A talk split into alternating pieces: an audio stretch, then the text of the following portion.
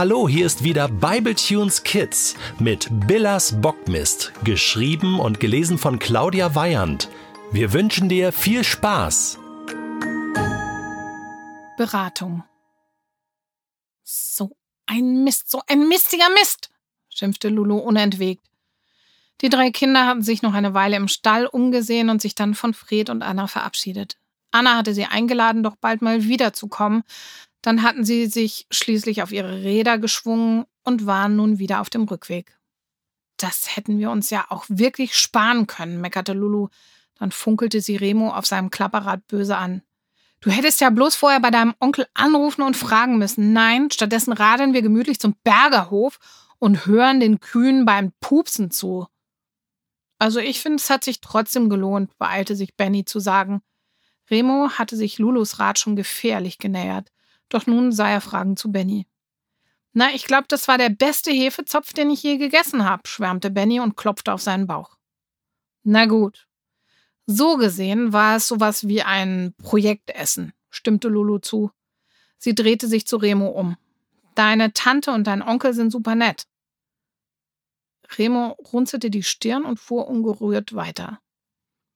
Was machen wir denn jetzt? fragte Benny nach einer Weile. Keine Ahnung, seufzte Lulu. Wir sollten uns wohl irgendwo hinsetzen und die ganze Sache nochmal durchkauen. Zum Spielplatz, rief Remo und überholte die beiden. Als er scharf rechts abbog, schepperte sein Schutzblech so laut, dass Lulu vorsichtshalber abbremste, weil sie Sorge hatte, dass sich das Blech lösen und ihr in die Speichen geraten könnte. Der Spielplatz war menschenleer.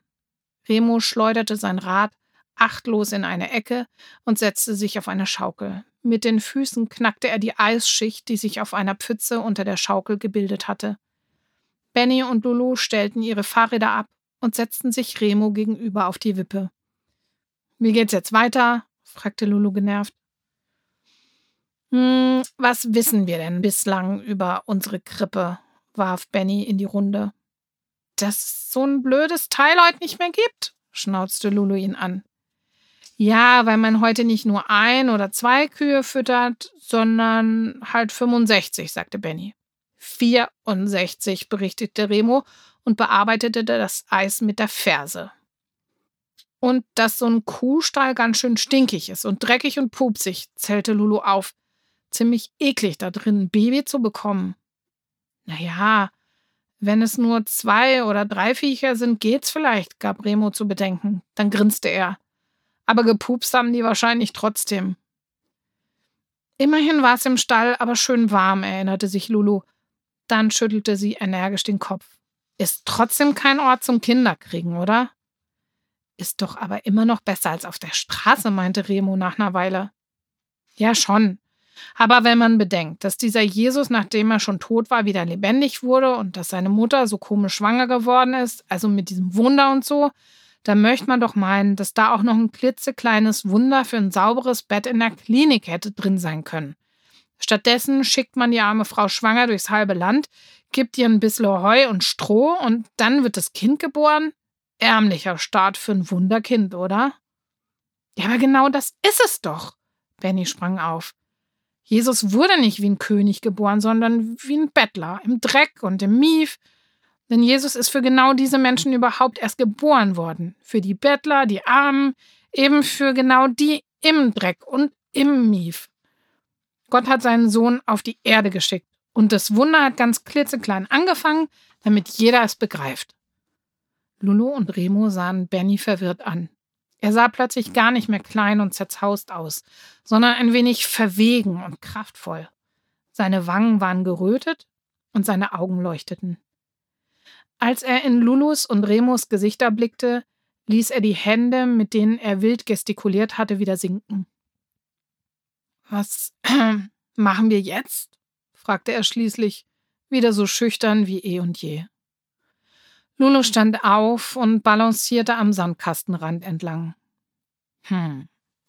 Wir haben ja noch das Bild in deinem Buch. Damit müssten wir vielleicht zu jemandem, der was vom Bauen oder von Holz und so versteht, Irgend so ein Holzfachmann oder so. Alle drei brüteten eine Weile vor sich hin. Dann rief Benny, oh, gehen wir doch in den Baumarkt. Die haben da doch alles, was wir brauchen. Holz, Nägel, Schrauben, Werkzeug. Wir nehmen die Kinderbibel mit und sagen dem Verkäufer, er soll uns das alles so zusammensuchen. Die kennen sich doch aus mit sowas. Benny, du bist ja ein ganz ausgefuchster, sagte Lulu anerkennend. Und wie willst du das bezahlen? fragte Remo. Naja, wenn jeder sein Taschengeld zusammenkratzt, wird's schon gehen. Das wird ja nicht so teuer sein, wenn man ein paar Nägel, ein bisschen Holz kaufen will, sagte Lulu und zählte im Kopf schon die Münzen in ihrem Sparschwein. Bist du wahnsinnig? japste Remo. Ich gebe doch mein Taschengeld nicht für eine Strafarbeit aus. Ach was, das kriegen wir von der Schule doch wieder zurück. Wir dürfen nur den Kassenzettel nicht verbummeln, schaltete sich Benny ein. So? Fragte Remo zweifelnd. Klaro, Lulu hüpfte zu ihrem Fahrrad, erleichtert, dass sie eine neue Idee für ihr Projekt ausgetüftet hatten. Ich muss jetzt los, sonst glaubt meine Mama noch, ich würde heute im Kuhstall übernachten. Wir treffen uns am besten wie heute an der Bäckerei und ihr zeigt mir, wo es zum Baumarkt geht.